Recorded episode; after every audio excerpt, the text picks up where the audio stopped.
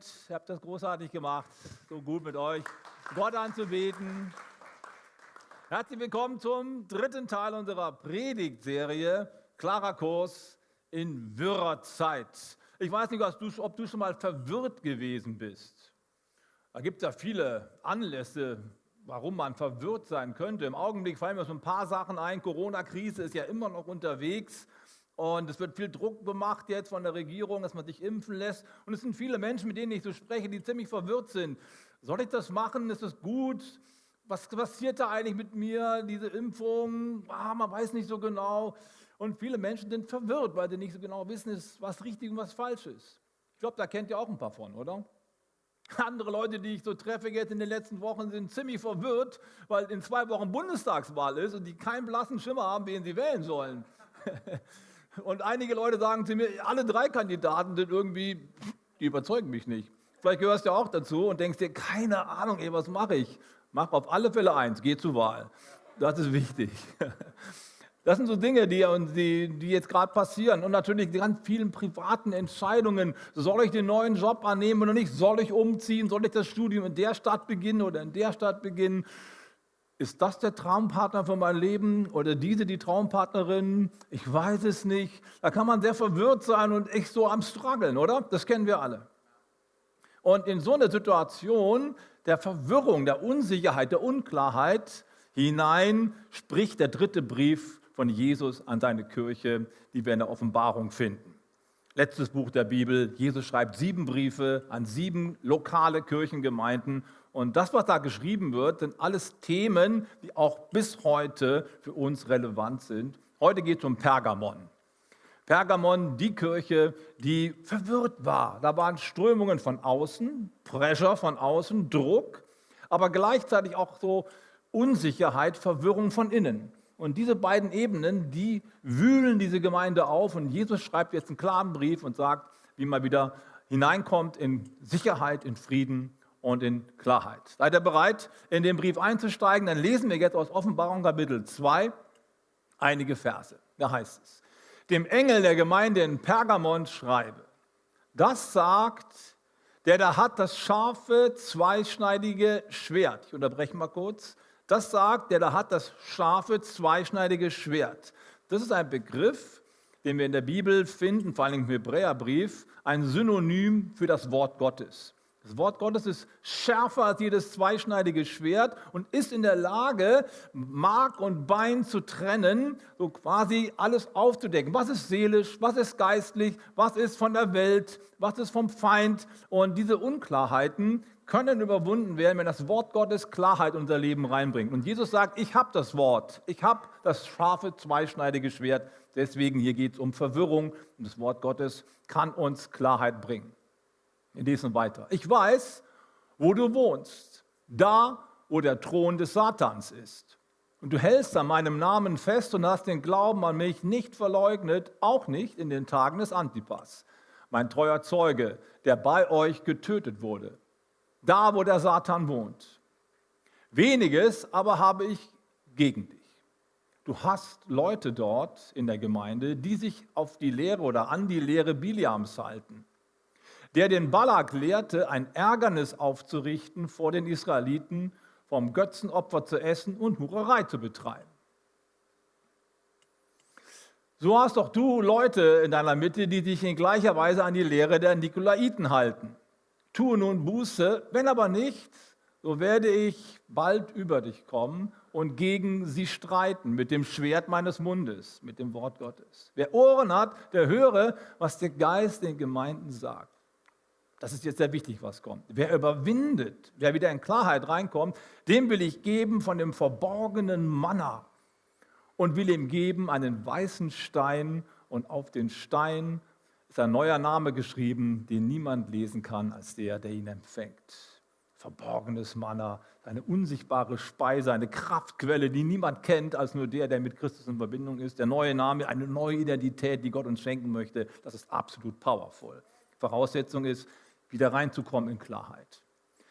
Wow, das sind starke Worte. Du wohnst, wo der Satan wohnt. Wir fangen mal an mit, der, mit, der, mit dem Druck von außen. Pergamon, die Gemeinde, die von außen stark angegriffen wird. Da sind Leute da, die verfolgen, die Kirche. Einer ist sogar gestorben, der Antipas. Wir schauen mal rein in die Stadt Pergamon und ich möchte ein paar Dinge aufzählen, die uns äh, verdeutlichen, warum der Druck von außen so stark war. Erstens, du wohnst, wo der Thron des Satans ist. Hallo? Was ist damit gemeint? Damit ist gemeint der große Zeus-Altar, der 30 Meter oder 300 Meter über der Stadt aufgebaut war, eines der sieben Weltwunder. Ich habe es euch mal mitgebracht.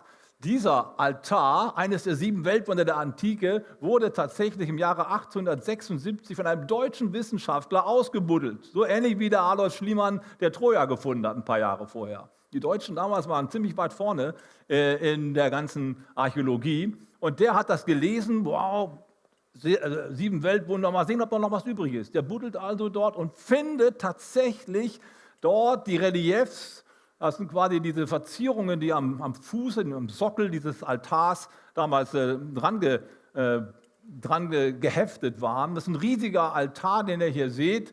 Und er ist äh, über 35 Meter breit, 34 Meter tief und die Freitreppe, die hochführt, ist 20 Meter breit. Ein gewaltiges Ding. Und das kannst du heute angucken gehen im Pergamon-Museum in, Muse äh, in, Berlin auf der, äh, auf der Museumsinsel. Steht also heute hier mitten in der Hauptstadt.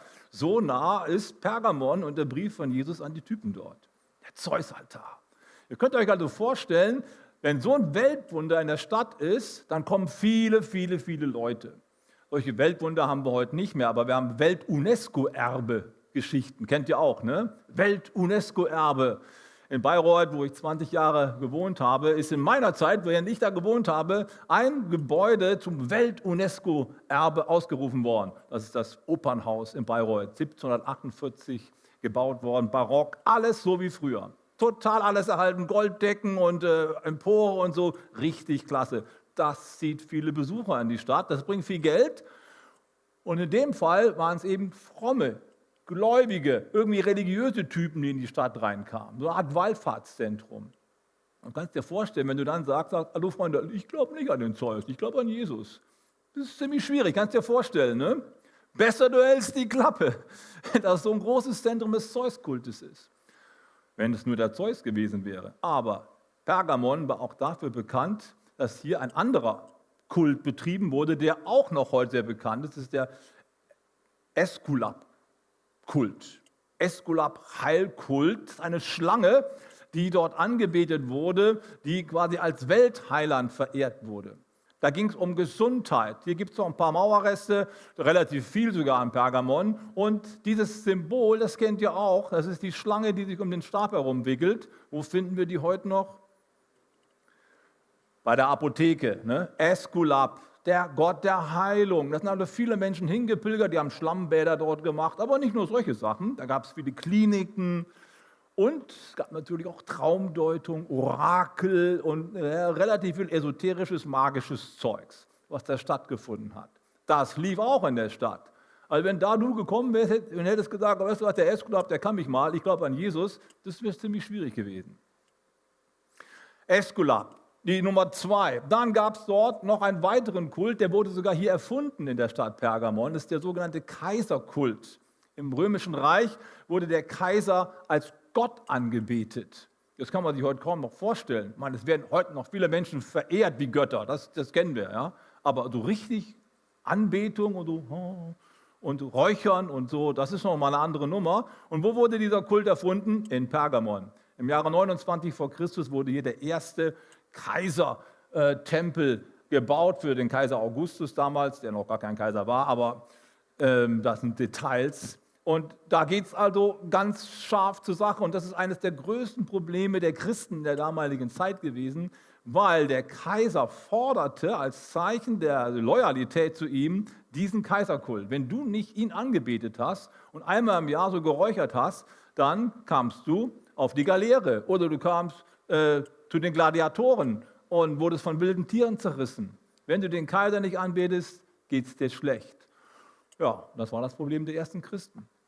Um ungefähr 200, 250 Jahre hat das gedauert, dass die Christen immer wieder massiv verfolgt wurden. Die wurden in die, äh, in die, in die Arenen reingetrieben, wilde Tiere wurden auf sie gehetzt. Da kommen die ganzen Märtyrer her, die wir heute noch kennen, ne, die quasi so Stadtpatrone sind Und ähm, St. Apollinaris zum Beispiel für Stadtpatron von Düsseldorf, auch so ein Märtyrer, der wegen sowas gestorben ist. Also es war ziemlich schwierig, dort Christ zu sein, weil der Pressure, die Pressure war ziemlich heftig. Und dann gab es noch einen vierten Punkt, einen vierten Punkt. Übrigens der Johannes, der den Brief schreibt, im Auftrag von Jesus, der sitzt genau wegen dieser Geschichte auf der Verbannungsinsel im Sklavenlager. Denn er wollte den Kaiser nicht anbeten. Das war dann die Quittung. So mit 85 oder 90 auf der Sklaveninsel zu landen, ist nicht so happy. Ne? Und aus dieser Situation schreibt er heraus den Brief. Das ist also ganz, ganz nah. Und der vierte Punkt, der in Pergamon noch zu nennen wäre, ist, das ist die Bildungsstadt überhaupt gewesen im östlichen Teil des Römischen Reiches, vor allem in Kleinasien, als ein, quasi ein, ein Ort der Bildung, der Philosophie, ähm, des Nachdenkens. Intellektuelle äh, waren dort häufig vertreten. Und das kann man daran erkennen, dass in dieser Stadt das Pergament erfunden wurde. Habe ich mal mitgebracht. Pergament, habt ihr bestimmt schon mal gehört, Pergamentrolle, darauf wurde dann quasi geschrieben, das ist Leder, das gegerbt ist und dieses Pergament ist ziemlich haltbar, Papier zerbröselt nach einer Weile. Geh mal ins Archiv, wo so alte Dokumente sind, wenn das nicht behandelt wird, das zerbröselt dir irgendwann mal zwischen den Fingern. Pergament hält. Wir haben bis heute viele Bibelhandschriften in Pergament überliefert aus dieser Zeit. Also hier wurden viele philosophische Sachen aufgeschrieben. Und das Credo der Philosophen und der Intellektuellen war, weißt du, du kannst glauben, was du willst. Du kannst den Zeus anbeten, da gibt es eine Menge Möglichkeiten hier in der Stadt. Du kannst den Eskulap anbeten, das ist auch super Sache. Du kannst den Kaiser anbeten, das ist auch super. Und auch noch, was du willst. Im Prinzip macht dir Gott, wie du ihn haben möchtest. Religion ist gut, wenn es für den Menschen gut ist. Es ist nicht nur ein kritisches Hinterfragen der Religiosität, sondern es ist eine permanente Relativierung von geistlichen Wahrheiten. Das steckt dahinter. Also diese Hochburg der Aufklärung, könnte man sagen, der Philosophie, bringt quasi für den Christen enormen Druck, weil klar wird, du kannst glauben, was du willst, aber wehe, du sagst, Jesus Christus ist der einzige Weg zu Gott. Dann wird es eng. Und das ist der Grund, warum dieser Antipas sein Leben lassen musste. Ja, soweit alle mal die geschichtliche Situation. Ich frage, hat das was mit uns zu tun? Meine Antwort ist, ich glaube, wir leben im Pergamon. Zeit der Verwirrung. Was ist denn jetzt richtig? Zeus, Eskulap, der Kaiser oder am besten gar nichts? Was soll man denn eigentlich glauben? Und gibt es überhaupt einen Weg? Kann man das überhaupt sagen, dass Gott Jesus Christus als einzigen Weg für uns geschickt hat. Wir haben eben das Abendmahl gefeiert. Das ist die Aussage, nur mit ihm kommen wir mit Gott wieder in Frieden. Kann man das heute noch sagen? Hey, ich bin gut befreundet mit einem muslimischen Ehepaar, die schätze ich total, die sind sehr, sehr fromm. Und wenn ich mit den beiden unterwegs bin, dann gucken wir uns immer so an und denken uns, und er sagt immer zu mir, weißt du Bernhard, wir beide, wir gehören zusammen. Da draußen, die Welt, mit der ganzen Sittenlosigkeit und was da alles so läuft und so Gottlosigkeit, das ist auch mein Problem. Wir beide sind eigentlich Vertreter einer anderen gesellschaftlichen, ja, eines anderen Lebensstils, sagen wir es mal so. Und wir haben doch beide gemeinsam die gleiche Front, oder nicht, Bernhard? Ich denke mir, Alter, du hast recht. Ja.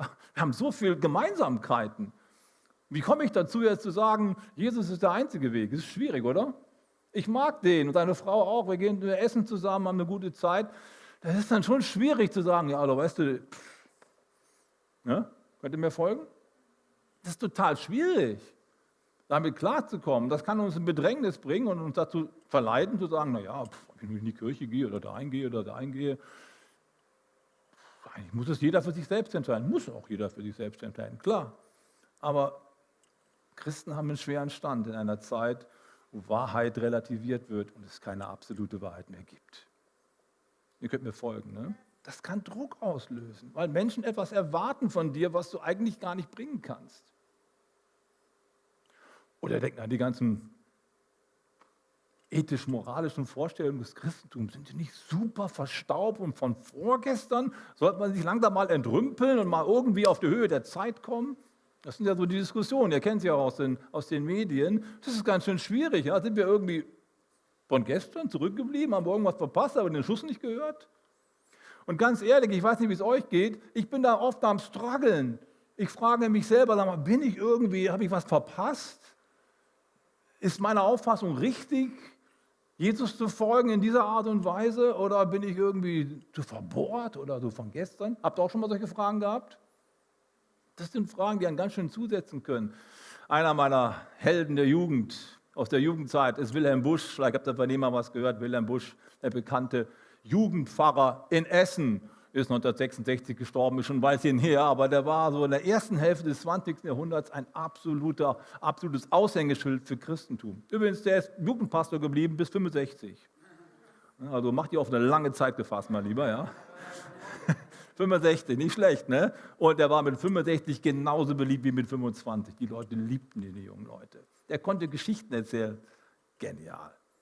Und der sagte, wisst ihr, Freunde, ich habe im Dritten Reich oft im Gestapo-Keller gesessen, wegen meines Glaubens.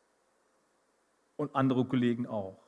Nicht alle. Viele, viele Pfarrer kamen ganz gut dadurch. Aber einige, die gesagt haben, nee, ich gehe nicht zurück. Nein, ich bleibe dabei. Jesus ist der Weg und ich lasse mir von niemandem einen anderen Messias aufdrängen. Auch nicht den Adolf Hitler, mache ich nicht mit.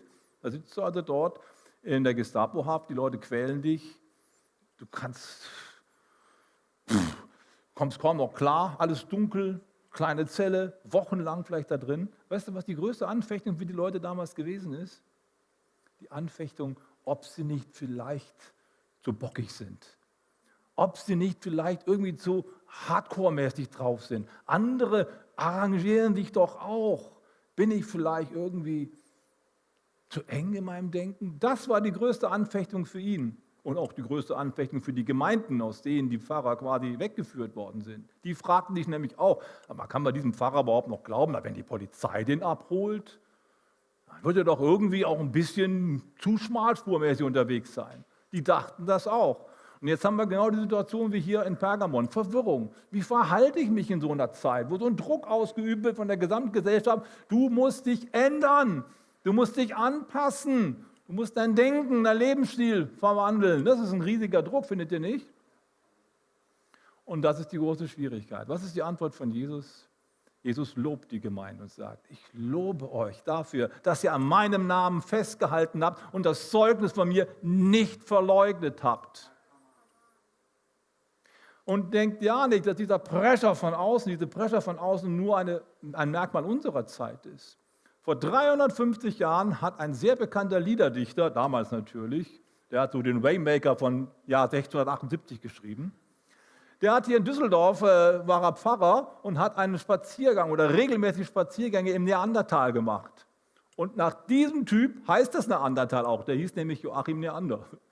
Und das Neandertal wurde nach ihm benannt. Dass dann später irgendwelche Urmenschen dort gefunden wurden und seinen Namen jetzt tragen, ob er das so gut fand, weiß ich nicht, aber der hat, Folgendes, der hat Folgendes komponiert. Das war so der Hit im 17. Jahrhundert. Du könntest dir denken, das ist ja von heute. Ja? Wenn dein Wort nicht mehr soll gelten, worauf soll der Glaube ruhen? Mir ist nicht um tausend Welten, aber um dein Wort zu tun. Da haben wir wieder dieses zweischneidige Schwert. Und Joachim Leander hat das schon vor 350 Jahren in Düsseldorf hochgehalten und hat gesagt, nee, es gibt so viel Druck von außen, du musst anders denken. Die Aufklärung kam gerade auf. Und er sagt, nee, ich bleibe dabei. Druck von außen kann uns total verwirren. Machen wir das richtig? Sind wir irgendwie von gestern? Oder ist das gut, was wir machen? Also den Druck kennen wir, glaube ich, alle. Und Jesus sagt, das zweischneidige Schwert gibt Antwort. Das ist der Druck von außen. Aber es gibt auch Druck von innen. Und dieser Druck von innen ist noch viel, viel schwieriger als der Druck von außen. Druck von außen ist für die Kirche zwar unangenehm, aber oft sehr förderlich. Petrus sagt einmal in seinem ersten Brief, 1. Petrus Kapitel 4, Vers 13, wenn ihr im Namen von Christus geschmäht werdet, glückselig seid ihr, denn der Geist der Herrlichkeit und Gottes ruht auf euch. Fühlt sich jetzt gerade nicht so an, wenn ich Pressure kriege, oder? Aber Petrus sagt, wenn du um des Namens von Jesus Christus willen verfolgt wirst und du weißt ganz genau, du hast die richtige Position, dann ist da eine Herrlichkeit über dir, die du mit nichts vergleichen kannst. Schaut mal, von 1949, als die Kommunisten in, in China die Volksrepublik gründeten, mit Mao Zedong als Chef, da gab es drei Millionen Christen in der Gesellschaft, in dem neuen Staat. Drei Millionen. Und die wurden alle als Spione angesehen vom Westen, weil das war eine westliche Importreligiosität. Die haben alles getan, um die zu unterdrücken. Die wollten die umbringen, die haben die in Lager reingesteckt. 40 Jahre später, als Deng Xiaoping, der Nachfolger von Mao Zedong, die Türen wieder aufmachte und China zur Weltmacht aufstieg wegen den Öffnungen, die damals stattgefunden haben in den 70er Jahren, hat man nochmal nachgezählt. Wie viele Christen gibt es denn heute noch? 70 Millionen Christen. Blühende Gemeinden im Untergrund. Viele Menschen, die in dieser Situation Christus gefunden haben. Druck von außen ist nicht das Schlimmste für die Kirche. Verwirrung von innen ist das viel, viel größere Problem. Und darüber möchte ich jetzt im zweiten Teil sprechen. Hier heißt es, ihr habt unter euch Leute, die sind vergleichbar mit dem Biliam. Und dieser Biliam hat quasi das Volk im Alten Testament, das Volk Gottes im Alten Testament, zum Stolpern gebracht. Muss ich kurz erklären. Biliam. Also, wir finden deine Geschichte im vierten Buch Mose, Kapitel 22 und 23.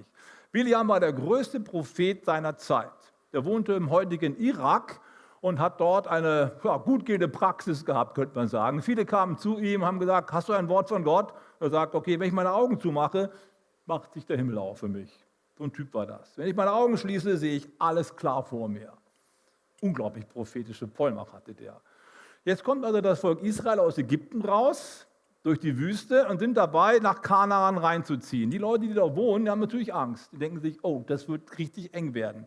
Wir müssen irgendwas machen. Und der Balak, das war der Führer der Midianiter, der sagte sich, hm, ich probiere es mal mit Voodoo-Zauber. Ich hole mir den Balak, ich hole mir den Biliam, gebe ihm richtig viel fette Knete und dann kann der vielleicht die Israeliten verfluchen, so mit Voodoo-Zauber und dann können wir die Israeliten alle fertig machen. Das war so seine Idee. Mit Voodoo klappt Also hat er sie eingeladen.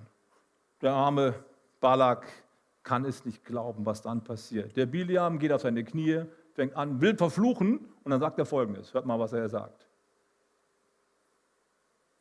Wie kann ich verfluchen, wen Gott nicht verflucht hat? Ich erhielt den Befehl zu segnen. Er hat gesegnet und ich kann den Segen nicht aufheben. Er sieht nichts Böses in Jakob, also in Israel, und nimmt kein Unheil in Israel wahr. Der Herr, ihr Gott, ist mit ihnen. Er ist ihr König, dem ihr Jubel gilt. Kein Fluch kann Jakob schaden. Kein Zauberspruch hat Macht über Israel. Dieses Volk steht auf wie eine Löwin und wie ein Löwe erhebt es sich. Come on, was für eine starke Aussage, oder? Er will verfluchen und er kann nicht. Und ich möchte heute Morgen eins sagen, wenn du einen klaren Weg mit Jesus gehst, dann kann kein Zauber und keine Kraft dir irgendetwas anhaben. Ist das gut?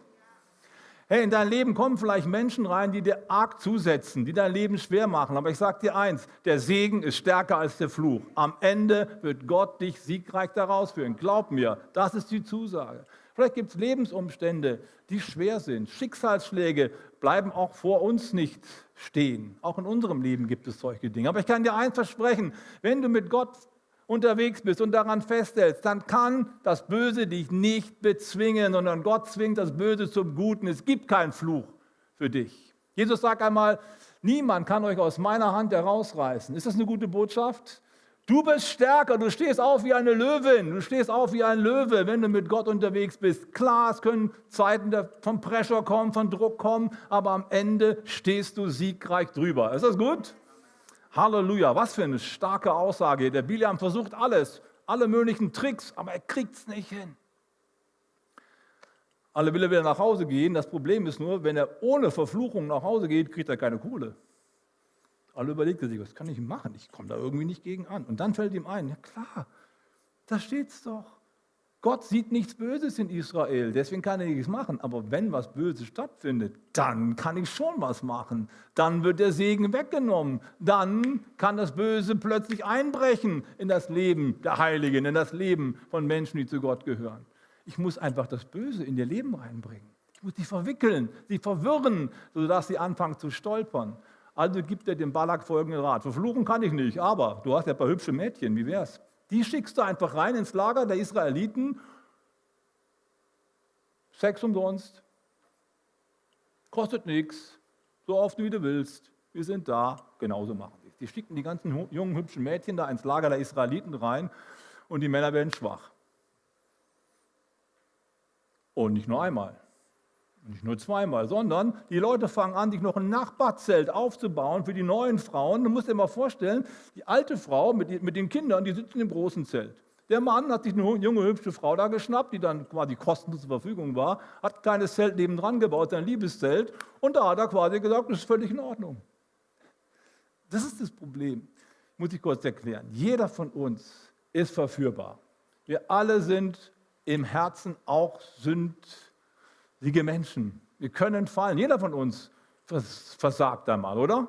Wir sind keine Heiligen in dem Sinne, dass wir nie einen Fehler machen. Und weißt du, wenn sowas passiert wie da bei den Israeliten, da können, kann der eine oder andere schwach werden. Das ist aber nicht das Hauptproblem. Das Hauptproblem ist dann ein Problem, wenn wir das, was nicht in Ordnung ist, für in Ordnung erklären. Ich will es mal kurz erklären. Stell dir mal vor, einer von uns, von den Männern hier, würde mit seinem anderen Kollegen einen Betriebsausflug machen, irgendwie auf Malle, so drei, vier Tage, wird viel getrunken und gelacht, auf den Tischen getanzt und irgendwann schlägt einer vor, ey, wir gehen mal in das Rotlichtviertel, wie sieht's aus? Denkst du, oh Mann, eigentlich mache ich sowas ja nicht, ich habe eine Frau zu Hause, mach ich mit. Hey, komm. Und irgendwie lässt es sich überreden und dann ist es passiert. Jetzt kommt er nach fünf Tagen Malle nach Hause und seine Frau freut sich und jetzt muss er beichten und sagt, Schatz, mir ist was passiert. Ich wollte das nicht und ich habe es getrunken und so. Es könnte sein, ich möchte nicht in deine Haut stecken, mein lieber Freund, lass lieber die Finger davon, ja? Ist kein guter Weg, damit wir uns hier nicht falsch verstehen. Aber ich, ich konstruiere mal, wenn dir sowas Blödes passiert wäre, Gott bewahre, und du kommst nach Hause und sagst deiner Frau, ey, es tut mir total leid, ich bin da reingerissen worden, dann könnte es eine Chance geben, dass ihr wieder klarkommt. Weil du sagst, es war nicht in Ordnung und ich bin da reingerasselt. Wenn du aber mit deinen Kumpels Woche für Woche losziehst und hier in Düsseldorf das Gleiche machst, und irgendwann mal sagt, ein bisschen Abwechslung ist auch nicht schlecht, ja, liebe Frau, dann wird deine Ehe wahrscheinlich an der Wand landen. Könnt ihr mir glauben? Euch das vorstellen? Und das ist genau das, was hier passiert. Die Israeliten fangen an, Dinge für gut zu erklären, die Gott nicht gut findet. Es geht nicht um einen einmaligen Sündenfall, sondern es geht darum, dass man Dinge für gut heißt, die Gott nicht gut heißt. Das ist die Verwirrung. Und wir leben in einer Zeit, da brauche ich euch keine keine Neuigkeiten zu erzählen, von einem, wo quasi ein massiver Abbau von Schamgrenzen stattfindet, ein massiver Abbau von Fremdheitsgefühlen. Wir werden permanent berieselt mit irgendwelchen Vorstellungen, wie man leben kann, die eigentlich irgendwie gar nicht so in unserem, auf unserem eigenen Mist gewachsen ist. Und je öfter du damit konfrontiert wirst, desto mehr könntest du innerlich ins Schlingern kommen. Du denkst dir, ja, irgendwie ja, kann man auch anders machen.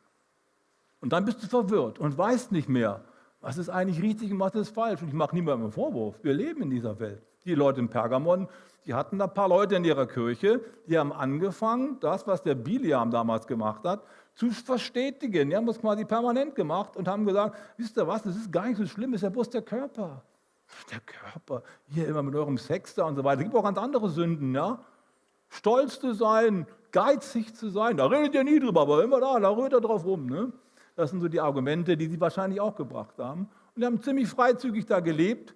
Und Jesus sagt, nee, Freunde, das ist nicht in Ordnung. Und es ist nur ein Bereich des Lebens. Lassen Sie nicht immer über den Sex sprechen, das ist gar nicht mein Thema heute. Ja. Es gibt viele andere Bereiche in unserem Leben, wo wir plötzlich nicht mehr so genau wissen, mache ich das oder mache ich das nicht. Ist es gar nicht einfach, sich zurechtzufinden. Wie komme ich aus so einem Struggle wieder raus? Und damit kommen wir auf die Zielgerade. Zwei Schwestern haben die nach langer Zeit wieder gesehen. Die eine Schwester war ziemlich tief verstrickt in Esoterik und magischen Vorstellungen. Die hat eine ganze Menge Sachen ausprobiert und äh, war sehr, sehr erfolgreich, aber sie war abgemagert und sah überhaupt nicht gut aus. Sie fing an und die andere Schwester war eine gläubige Christin, die ähm, versucht hat, ihrer Schwester jetzt zu helfen. Und dann erklärte sie ja mit der Esoterik-Geschichte da und mit der Magie und so, weißt du, das, das macht dich fertig, das macht dich kaputt. Warum? Und dann entspinnt sich also ein, ein Gespräch und die, die, die Schwester, die da so verstrickt war in Esoterik, die hat eine übernatürliche Argumentationskraft. Ein Argument nach dem anderen, nachher wusste die gläubige Frau überhaupt nicht mehr, was sie noch glaubt. So, so kraftvoll war die andere, durch eine, würde ich mal sagen, übernatürliche Kraft. Die hat ein Argument nach dem anderen aufgelöst in nichts. Und dann stand die arme Frau da, die an Jesus glaubte, und dachte, pff, ich kann nichts mehr antworten. Dann wollten sie sich verabschieden. Und dann fragte sie eine letzte Frage. Schwester, du hast jetzt so viele Argumente gebracht, das ist wirklich beeindruckend. Aber ich möchte eine Frage noch stellen. Hast du den Frieden? Hm. Nein, den hatte sie nicht. Und diese Frage, die schlug bei ihr voll ein. Da hatte sie kein Argument dagegen. Nein, den habe ich nicht. Schau mal, du hast dir so viele Argumente aufgebaut. Du hast so viele Sachen für gut erklärt, die Gott nicht für gut erklärt. Du kannst, du kannst es gar nicht mehr erkennen. Weil wer einmal etwas tut, was nicht gut war, und das ein zweites Mal tut und ein drittes Mal, irgendwann ist es nicht mehr daneben. Irgendwann gewöhnt man sich dran und dann kann man die Stimme Gottes nicht mehr hören. Man kriegt es nicht mehr auseinandergehalten. Und das ist das große Problem, was auch heute in unserer christlichen Welt, in unserem heutigen gesellschaftlichen Kontext durchaus passieren kann. Aber die Frage ist, hast du den Frieden? Die Frau hatte den Frieden nicht. Und der Grund war, weil sie in Verwirrung gelebt hat. Und als sie das verstand, nein, das, was ich mache, bringt mich am Ende nicht zum Frieden. Mein Leben ist nicht gesegnet. Ich bin nicht wie eine Löwin, die aufsteht und der Löwe, der aufsteht. Ich kann die Stimme Gottes eigentlich nicht mehr richtig hören. Irgendwie alles ist relativ. Ich habe keine Kraft mehr.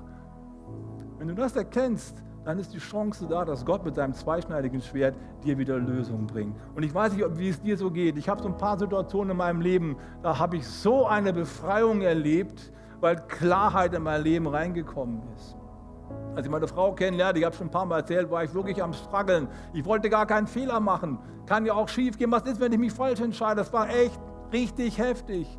Bis mir ein, ein Seelsorger geholfen hat und als er dann zu mir gesprochen hat, mir die Dinge erklärt hat, das war wie so ein zweischneidiges Schwert. Ich habe klar gesehen, wow, jetzt, jetzt blicke ich durch und jetzt kann er mich entscheiden. Das ist so ein gutes Gefühl gewesen. Kennst du das? Ich habe viele solche Dinge in meinem Leben erlebt, wo ich auch gerade mit anderen Menschen irgendwie im Struggle war. Ich wusste nicht, wie soll ich da reagieren, wie soll ich es machen. Und wenn dann Gottes Wort kommt, wenn Gottes Beistand kommt, wenn Gottes Klarheit reinkommt, du weißt, so muss ich handeln, so muss ich reagieren, das tut so gut. Du kriegst so eine Sicherheit zurück, so einen Frieden zurück. Und genau das ist, was wir brauchen in vielen Dingen, die unser Leben verwirren wollen, durcheinander bringen wollen. Wir brauchen den Frieden, wir brauchen die Klarheit, wir brauchen das Wort Gottes, was uns hilft, das Ding von die Dinge voneinander zu unterscheiden. Und genau das möchte Jesus Christus tun heute Morgen. Ich möchte dich einladen, mit mir aufzustehen. Der Brief an Pergamon ist ein Brief an dich. Gott hat eine Verheißung. Er möchte, dass du von dem verborgenen Manna essen kannst. Weißt du, wenn du verwirrt bist und nicht mehr genau weißt, was Gott von dir möchte, dann kannst du nicht von einer verborgenen Speise etwas nehmen. Das ist das Geheimnis des Glaubens. Wenn das verraten wurde, dann wird es schwierig. Gott möchte es dir zurückgeben, wieder den Anschluss an die Quellen des Paradieses. Gott möchte dir einen neuen Namen, eine neue Identität geben, die du nur von ihm bekommen kannst. Und dafür wollen wir jetzt gemeinsam beten und uns aufmachen, gemeinsam singen. Ich komme gleich nochmal nach vorne, werde nochmal eine Frage stellen, aber lasst uns jetzt reingeben in die Gegenwart Gottes. Sprich zu uns, Herr, berühre und gib uns Antworten, die uns weiterbringen. 아멘.